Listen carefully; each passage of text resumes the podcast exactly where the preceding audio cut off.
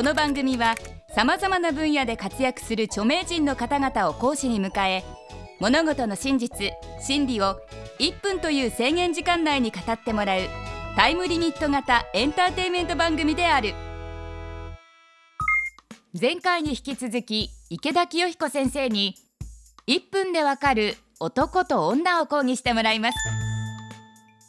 3件目のテーマは男と女の役割。男女がそれぞれの性の役割を知っておけば何かと役に立ちそうですね。制限時間は1分間。それでは池田先生お願いします。男と女のもう一人の違いっていうのは、まあ、女の人は主にとってとっても大事なわけですよね。で男はまあそんなに大事じゃないから、まあ、本当に優秀な男が一人いれば、まあ、随分たくさんの女の人に子供を産ますことができるから例えばゾウアザラシなんていうのはハーレムで一番でっかいオスがもうほとんど全部のメスを支配してるっていうね。ですからオスはまあ言ってみれば生きてる無駄みたいなもんですからまあいてもいなくても本当は構わないと。でオスの役割はじゃあ何かっていうとオスは危険なことでも何でもしてその種にとって何がいいかってことを試すという役を持ってるんですね。だから冒険はしたりするっていうのは大体男でまあ変なことするまあエベレストに最初に登ったとか太平洋を一人ぼっちで渡ったとか言うとみんなオスなわけですよ。それはまあ死んだら死んだでまあ別に代わりはいくらでもいるからいいというそういうコンセプトのもとにオスは冒険するんですね。でメスの方は冒険しないで男が冒険してえっとなんかゲットしたものを後から言っていただくというのがメスのまあやり方なんですね。池田先生見事1分に収まりましたね。ここからは補足講義をお聞きください。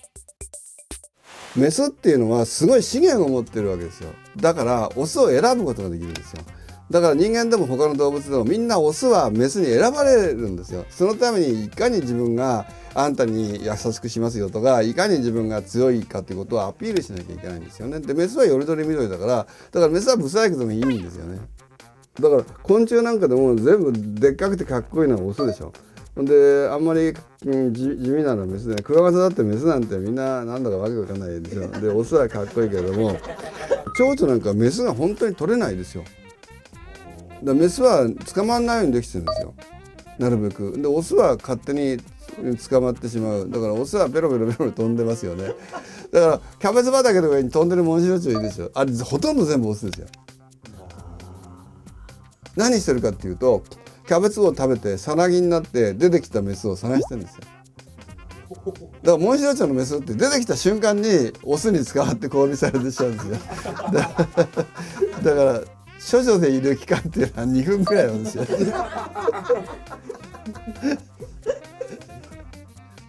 だからオスはうのめ高なめで新しく羽化してくれるメスを探してるんですよ。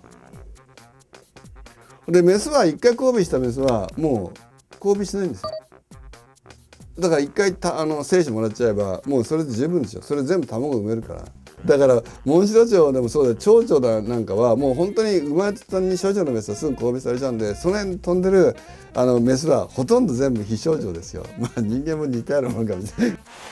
池田先生ありがとうございましたそれでは本日のポイントをおさらいしましょ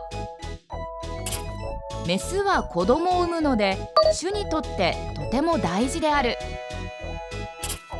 優秀なオスは1匹いればよい。種のために危険なことを犯すのがオスの役割である。オスはメスに選ばれる存在なので自分のことをアピールしなければならない。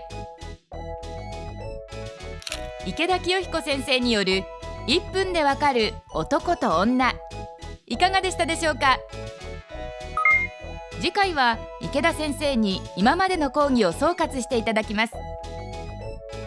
1分でわかる大学ホームページでは過去の講義も見ることができます。